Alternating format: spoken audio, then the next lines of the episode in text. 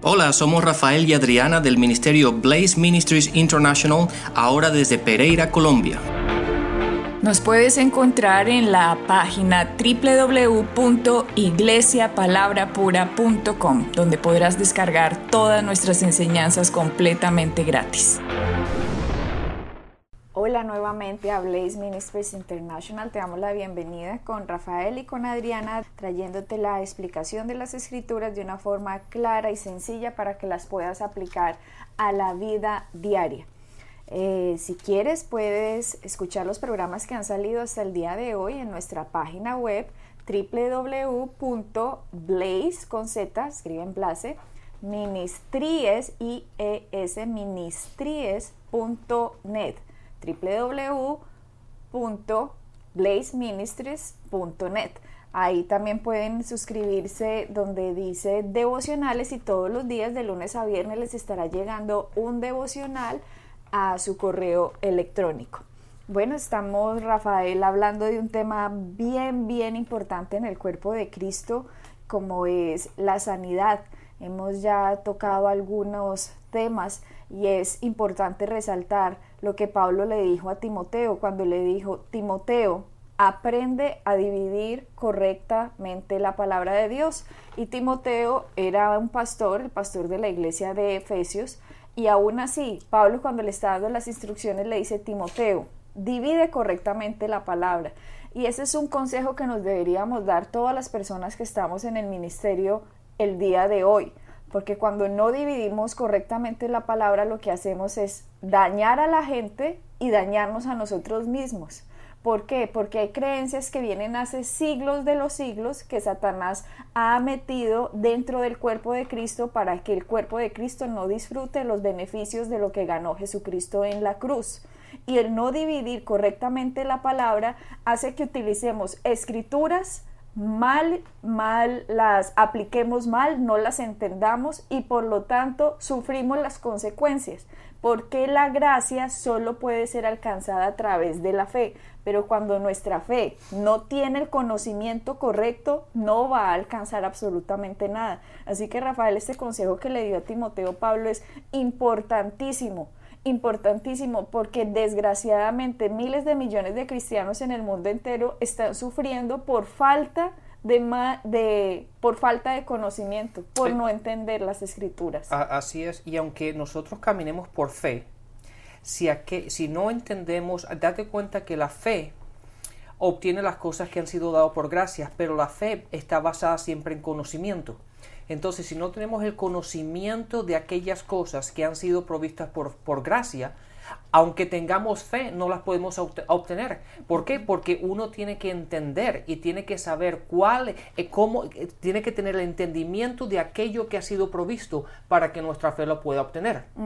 Las cosas no simplemente vienen como, como dice la expresión que se cayó la manzana del árbol o, simplemente... cayó el cielo. Cayó el cielo. No, hay que tener conocimiento. ¿Por qué? Porque la, la fe siempre está basada en el conocimiento que tenemos sobre las escrituras. Exacto, la fe comienza donde la voluntad de Dios es dada a conocer. Y si yo no conozco cuál es la voluntad de Dios, o más bien desconozco la voluntad de Dios, y lo que me han dicho de que la voluntad de Dios es mala, que Dios me está castigando, que Dios me está poniendo el juicio en mi vida, que Dios me está mandando una enfermedad, obviamente voy a estar completamente equivocada y voy a sufrir porque tengo creencias en mi mente, así crean Cristo pero hay creencias en mi mente que están bloqueando que yo reciba lo que la gracia ya hizo por fe.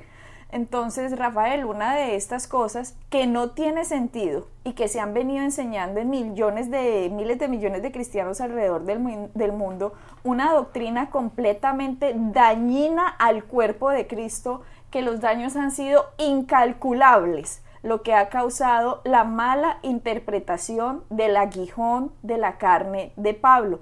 Y digo el daño incalculable, porque si Dios hizo todo lo que hizo en Cristo y Cristo llevó toda la maldición como la llevó en la cruz y todos nuestros oyentes que han venido escuchándonos desde el día primero, que ya tienen mucho más claro el significado de la cruz, el significado del cuerpo y de la sangre de Cristo, saben obviamente que si Cristo llevó la enfermedad, no es lógico no tiene sentido común que Dios ahora le vaya a poner una enfermedad a alguien cuando ya la enfermedad la tuvo Cristo. Y muchas personas, Rafael, han dicho que el aguijón de la carne de Pablo era una enfermedad. Y lo hemos escuchado de diferentes doctrinas, diferentes denominaciones tienen en común que unos dicen que el aguijón de la carne de Pablo era que tenía los ojos que supurando, con pus, que estaban podridos.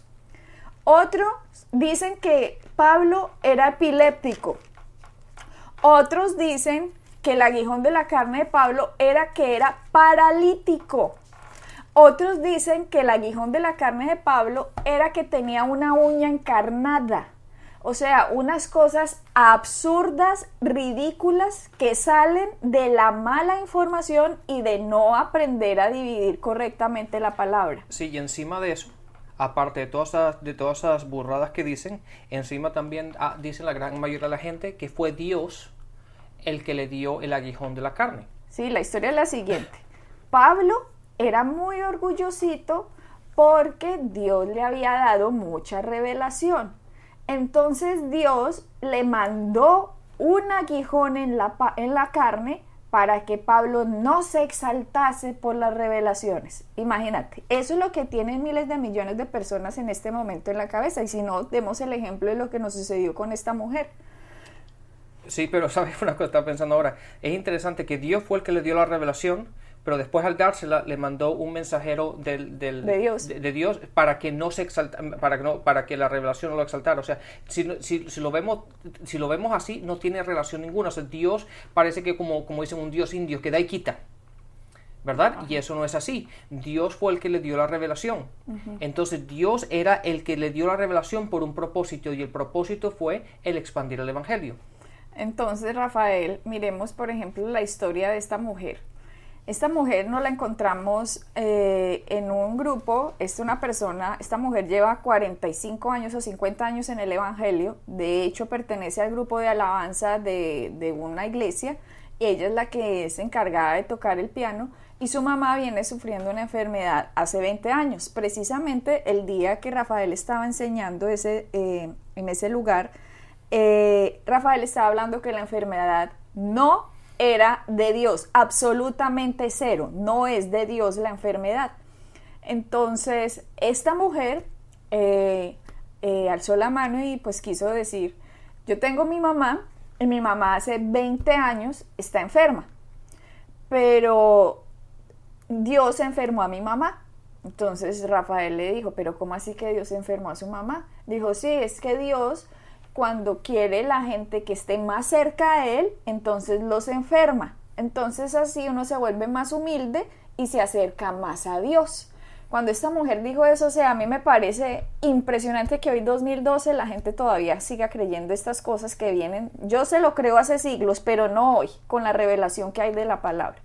Tú le dijiste, bueno, si Dios le mandó esa enfermedad para que estuviera más cerca, entonces me imagino que tú a tu hijo también le puedes poner un virus de SIDA en el cuerpo, simplemente aplícaselo con una inyección para que él esté más cerca a ti. ¿Por qué no haces eso? Y así te acercas más a tu hijo. Pues esta mujer se quedó como tartamudeando y era, ah, ah, eh, no, yo, yo no voy a hacer eso. Entonces tú le dices, ah, entonces usted se cree más buena que Dios, porque usted sí cree que Dios hace eso con los hijos, pero usted con su hijo no lo haría. Entonces, ¿cómo es ahí? Entonces ella respondió, no, no, no, no es así, pero eh, no es que yo sea más buena que Dios, pero yo no haría eso. Entonces tú dijiste, lo que dicen las escrituras es, ¿quién le va a pedir a Dios un pescado y Dios le va a dar una piedra? Dios no va a hacer eso, porque Dios es bueno. Entonces, si Él es bueno, no es congruente que usted crea que Dios le mandó una enfermedad a su madre. No es cierto. Eso no pasa después de la cruz de Cristo. Dios no hace eso con sus hijos. Entonces dijo esta mujer, sí. ¿Y qué entonces del aguijón de la carne de Pablo? Porque Dios enfermó a Pablo para que no se enorgulleciera. Entonces, Rafael, esta historia la tienen millones de personas. Y ahí empieza, ahí empieza el tema, la, polémica. Pero entonces vamos directamente a aquellos que nos están escuchando, que tienen su Biblia con ustedes, vayan a segundo de Corintios en el capítulo 12. Vamos a ver el capítulo, unos versículos del capítulo 11 y el capítulo 12. Y Adriana nos va a empezar a leer en el capítulo 12, en el versículo 1, vamos a leer hasta el versículo 10 del, del capítulo 12. Ok.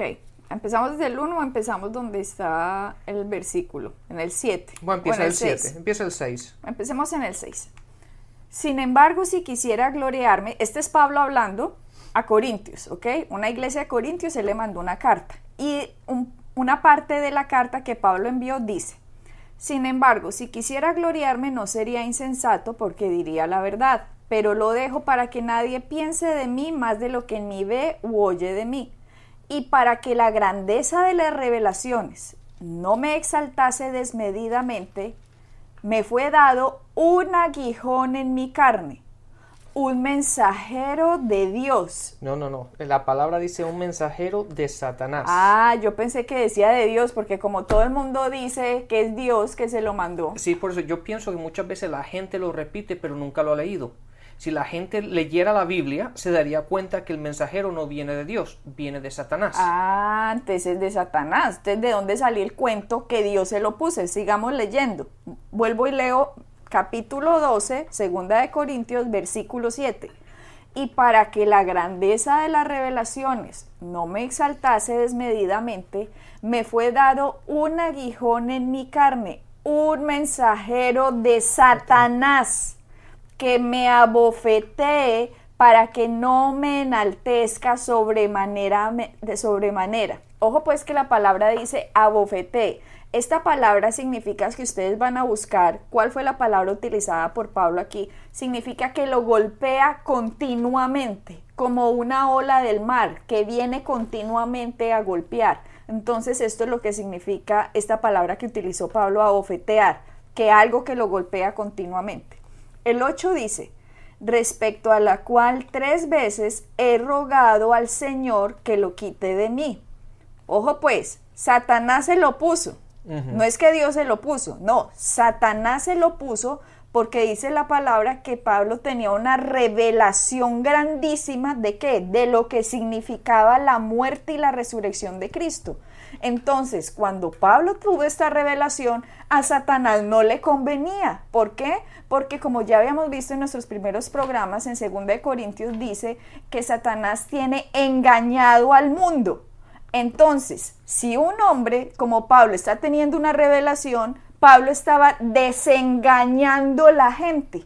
Por lo tanto, cuando la gente ya no está engañada, Satanás no tiene más poder sobre la vida de ellos. Exactamente. Entonces, vayamos una, una cosa. ¿Cuál es la función principal de Satanás? Satanás lo que él quiere hacer es que el Evangelio no se expanda. O sea, las buenas noticias. Las buenas noticias. Eh, cuando Pablo iba, iba, eh, iba predicando y enseñando las buenas noticias, lo que estaba haciendo Satanás era frenándolo para evitar que el, que el Evangelio se siga, se, siga, eh, se siga expandiendo.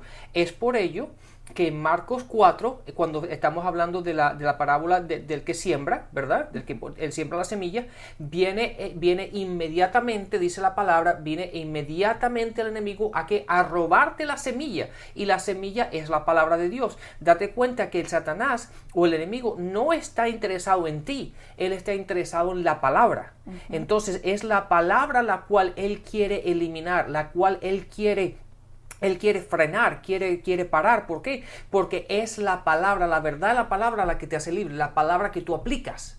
Entonces Satanás siempre va en contra de la palabra.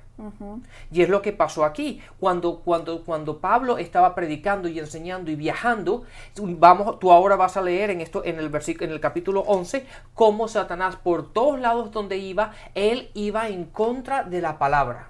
Claro, entonces volvamos, en el 7 dice que para que la grandeza de las revelaciones, es que tienen que entender, no es que lean para que las grandezas de las revelaciones, no, ¿qué significa? ¿Cuál revelación? ¿Cómo así? Entiendan, Cristo acaba de resucitar, Cristo está sentado a la derecha de Dios Padre. Lo que Cristo hizo significa algo para toda la humanidad. Y si la gente empieza a entender la revelación esta, entonces Satanás no va a poder seguir ni enfermando, ni empobreciendo, ni eh, atando, ni poniendo eh, para que la gente caiga en tentación, en pecado fácilmente, ni los va a seguir que amarrando en la mentira, no va a poder. Por eso lo que tú decías, y conoceréis la verdad, dijo Jesucristo, y la verdad te hará libre. O sea que es el conocimiento de la revelación de lo que Cristo es lo que nos hace libre, porque Jesucristo dijo, yo soy la verdad, yo soy el camino y yo soy la vida. Claro, es la verdad que aplicamos en nuestra vida. ¿Por qué? Porque date cuenta que la gran mayoría de la gente, y, hasta gente que no es salva, gente que no va a la iglesia, tiene una Biblia en la casa. Ellos tienen la verdad. Entonces la verdad en sí, a, Satanás no le importa que, o el diablo no le importa que tú tengas una Biblia o que tú vayas a la iglesia. No, no, es en el momento en que tú empiezas a aplicar la palabra porque es la aplicación de la palabra la que te hace, la que te hace libre, ¿correcto? Entonces, cuando Satanás se da cuenta, hey, esta persona está causando que otra gente empiece a entender. Esta persona está entendiendo que si aplica la palabra de Dios y empieza a caminar en esa luz, su vida está cambiando. Y es ahí cuando Satanás viene en contra tuya. Y es lo que le pasó a, lo que le pasó a Pablo, que debido a la revelación de la palabra que él tenía, de acuerdo a la revelación de lo que Cristo hizo en la cruz y de las buenas nuevas, y él empezó a predicar y caminar en esa verdad, y, básicamente la gente se estaba convirtiendo por todas partes y la iglesia estaba creciendo que ahí Satanás fue en contra de ello. Entonces, mire también lo que acabamos de decir, que esa verdad es Cristo. Porque Jesucristo dijo, conoceráis la verdad y la verdad te hará libre. Pero también Jesucristo dijo, yo soy la verdad. O sea que unamos esos dos versículos. Y me conoceréis a mí, porque Él es la verdad. O sea, y conoceréis a Cristo y la verdad te hará libre. Y eso era lo que Pablo tenía. Pablo estaba entendiendo el significado de Cristo en la cruz y el significado de Cristo cuando murió, el significado de su sangre y el significado de la resurrección y de que estuviera sentado a la derecha de Dios Padre. Entonces, ¿qué es lo que dice la escritura? Y Satanás le envió un mensajero. ¿Por qué un mensajero? Satanás no puede estar en el mismo lugar al mismo tiempo. Al principio Satanás estaba detrás de Cristo, por eso tentaba a Cristo directamente, pero después del día de Pentecostés, cuando 12 personas reciben el Espíritu Santo y empezaron a hablar en, en nuevas lenguas, y después 120, y después de que Pedro habló, 3.000 personas empezaron a recibir al Espíritu Santo y a hablar en nuevas lenguas, a Satanás se le complicó el asunto, porque ya no estaba detrás de una persona que tenía el Espíritu Santo dentro de él, sino que ya eran miles y miles y miles. Entonces Satanás, cuando Pablo estaba haciendo su trabajo, le tocaba enviarle un mensajero, porque seguramente Satanás estaba detrás o de Felipe o de Juan o de Pedro. En, este, en esta ocasión, dice Pablo, Satanás me envió un mensajero para que me abofetee ya explicamos qué es el abofeteamiento, continuamente, continuamente, y Pablo le ruega al Señor, Señor, quítalo de mí. O sea, llega un momento en que Pablo como que estaba cansado de algo que hoy vamos a explicar, o si no alcanzamos el programa de hoy, seguramente en el próximo programa, eh, Pablo empezó a orar y volvamos donde oró. 12, 2 de Corintios 12, 8 respecto a lo cual tres veces he rogado al Señor que lo quite de mí. Y me ha dicho, bástate mi gracia, porque mi poder se perfecciona en la debilidad. Sí, date cuenta que Dios no dijo no. Y eso es lo que la gran mayoría de la gente piensa, que Pablo oró y Dios dijo que no. Sí, como no, aguántese de malas. Exactamente, pero no es así. Dios le contestó y no fue una respuesta negativa. Él, él no, una vez más, Dios no dijo no. Al contrario, le dijo, te basta con mi gracia, pues mi poder se perfecciona en tu debilidad. Y ahí es donde tenemos que entender que Dios le estaba dando la respuesta a su problema. Una de las cuestiones, uno de los problemas que tenemos nosotros como, como, como seres humanos es que tratamos de depender de nuestras propias fuerzas, cuando tenemos que aprender a depender de Él. Y ahora Pablo estaba, o le estaba diciendo, yo, este, está, todo estos abofetamientos, todos estos problemas, todas estas persecuciones, todo lo que me está pasando, me está causando problemas. Y entonces él estaba tratando de salir de ellas por sus propias fuerzas. Y ahí fue cuando Dios le dijo, oye, lo que tú estás haciendo está bien, pero tú tienes que aprender tienes que aprender a descansar en mi gracia. Tienes que aprender a descansar en mí porque cuando tú descansas en mí, ahora soy yo el que trabaja por medio de ti. Claro, eh, tenemos que tener en cuenta que Corintios primero fue escrito antes que Romanos y la revelación de Pablo también fue progresiva. No es que él un día se paró y dijo, ¡ay, ya lo sé todo! No, este señor estudiaba, oraba en lenguas, se dedicaba a la meditación, estaba en continua eh, unión con Jesucristo. Entonces, esa revelación venía y venía y venía y después de muchas cosas que Pablo estaba trabajando, dice él en un momento, no, no, no, no, ¿qué es esto? Este mensajero de Satanás, Señor, quítalo de mí. Y Dios le responde, no te preocupes, como, bástate mi gracia, bástate Cristo, porque la gracia es Cristo. En Juan dice, la gracia vino. O sea, ¿quién vino? Jesucristo. Entonces Dios le está diciendo, ¿qué es gracia? Es cuando Dios utiliza su poder y habilidad para nuestro beneficio, incluso cuando no lo merecemos. Exactamente, pero date cuenta que Pablo le pasó lo mismo aquí que nos, pasa a la gran mayoría de nosotros, que, que nosotros tratamos de hacer todo nuestro poder, toda nuestra propia fuerza, hacemos, tratamos de hacer todo lo que podemos y cuando ya nada funciona, que estamos desesperados y estamos frustrados y ya no sabemos qué hacer, entonces vamos a Dios y le decimos, Dios, haz esto. Y entonces eso es lo que le pasó a, Pablo aquí, que él básicamente estaba tratando, tratando, tratando, Dios, quítame esto. Cuando Dios le dijo, lo único que tú tienes que hacer es descansar en mí. Sí, descansa, bástate mi gracia. Y miren, miren, volvamos. Capítulo 12, 2 de Corintios, versículo 9. Y me ha dicho, bástate mi gracia porque mi poder se perfecciona en la debilidad. Por tanto, dice Pablo ahora, como ya Dios me dijo esto, entonces dice, por tanto, de buena gana me gloriaré más bien en mis debilidades para que repose sobre mí el poder de Cristo. O sea, está hablando ya positivamente. Pablo entendió algo.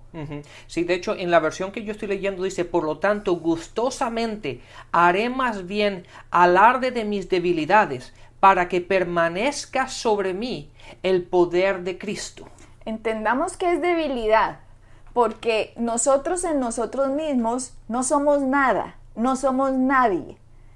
Si no fuéramos nacidos de nuevo, perteneceríamos a la raza adánica como cualquier otro hombre. Pero cuando nosotros nacimos de nuevo, ¿cierto? Y confesamos a Cristo como Señor y Salvador, y cuando después recibimos el bautismo del Espíritu Santo, nosotros ya no somos cualquier persona.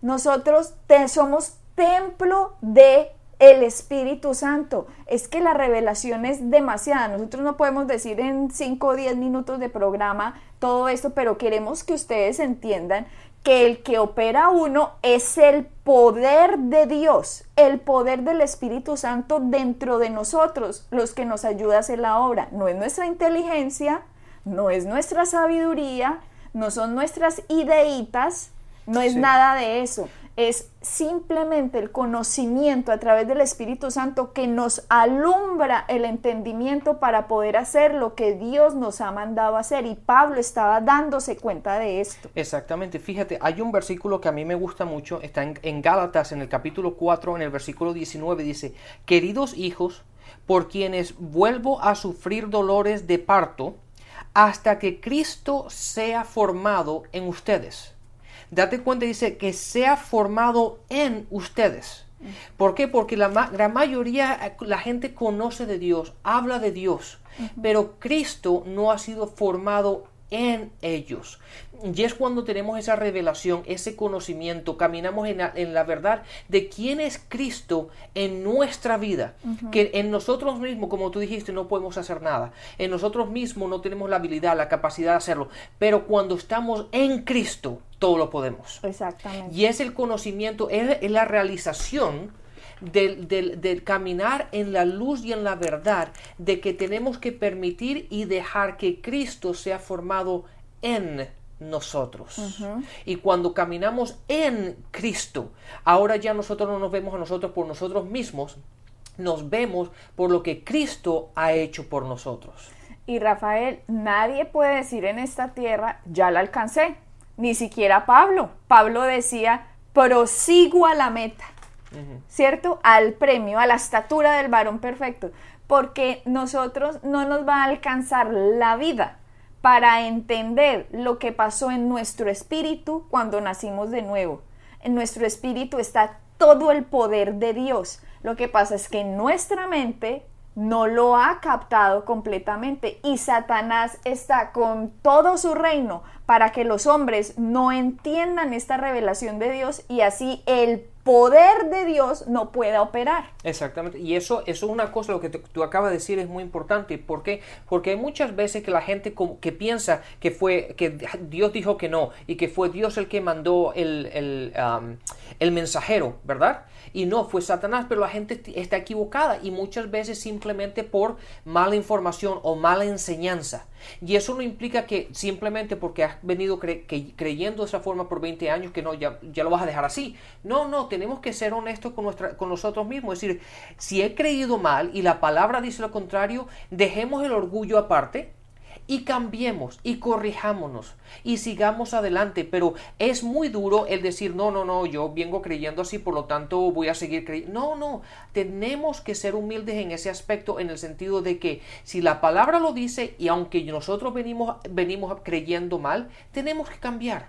Rafael, y eso es completamente, o sea, para una persona como tú dices, honesta y que de verdad está por Dios y no por su ego, va a ser un choque para el ego de esa persona si esa persona toda la vida ha creído, ay, es que Dios me mandó esto. Cuando la palabra dice, un mensajero de Satanás le mandó un aguijón en la carne a Pablo. Un término judío que lo vamos a seguramente analizar en nuestro próximo programa. Pero a lo que voy es, si una persona ha creído toda la vida mal, 40 años mal, pues simplemente lo correcto es, si de la luz diga, me equivoqué, pero no se ponga ahora a perseguir a la gente que está diciendo bien porque como dijo Jesucristo, le dijo a Pablo también en el inicio cuando, cuando Pablo estaba persiguiendo a la iglesia, le dijo, Pablo, dura cosa te es dar cosas contra el aguijón, como quien dice, al que le va mal es a usted. Sí, y sí, claro, y te digo, Morena, Adriana, yo en los años que llevo en el ministerio, yo he tenido que hacer mis ajustes. ¿Por qué? Porque hay nueva luz, hay más revelación, Dios nos da mayor revelación de la palabra, mayor entendimiento. Entonces llega un momento en que uno se da cuenta de que tiene que ir haciendo ajustes y tiene que seguir cambiando. Y entonces el que, eh, yo no me voy a decir, es seguir enseñando lo que aprendí hace 20 años atrás. No, yo tengo que ir cambiando y dejar que el conocimiento, el que Cristo se está formando en mí, en los años que van pasando y en el mayor conocimiento, voy a tener que hacer mis ajustes también, como lo he hecho en el pasado y lo sigo haciendo. ¿Por qué? Porque yo quiero seguir creciendo, quiero seguir avanzando. Y para hacer eso, siempre tengo que tener una mente abierta a decir, Dios, enséñame porque yo no he llegado a la meta, estoy en, una, en un camino, estoy en un caminar. Y para, para poder caminar así, necesito dejar que el Espíritu Santo me siga enseñando. Por lo tanto, yo no puedo decir simplemente ya lo sé. Sí, ya me las sé todas. No, no es así. Bueno, nos vemos en nuestro próximo programa para que sigamos hablando del aguijón de la carne de Pablo. Bendiciones. Bendiciones.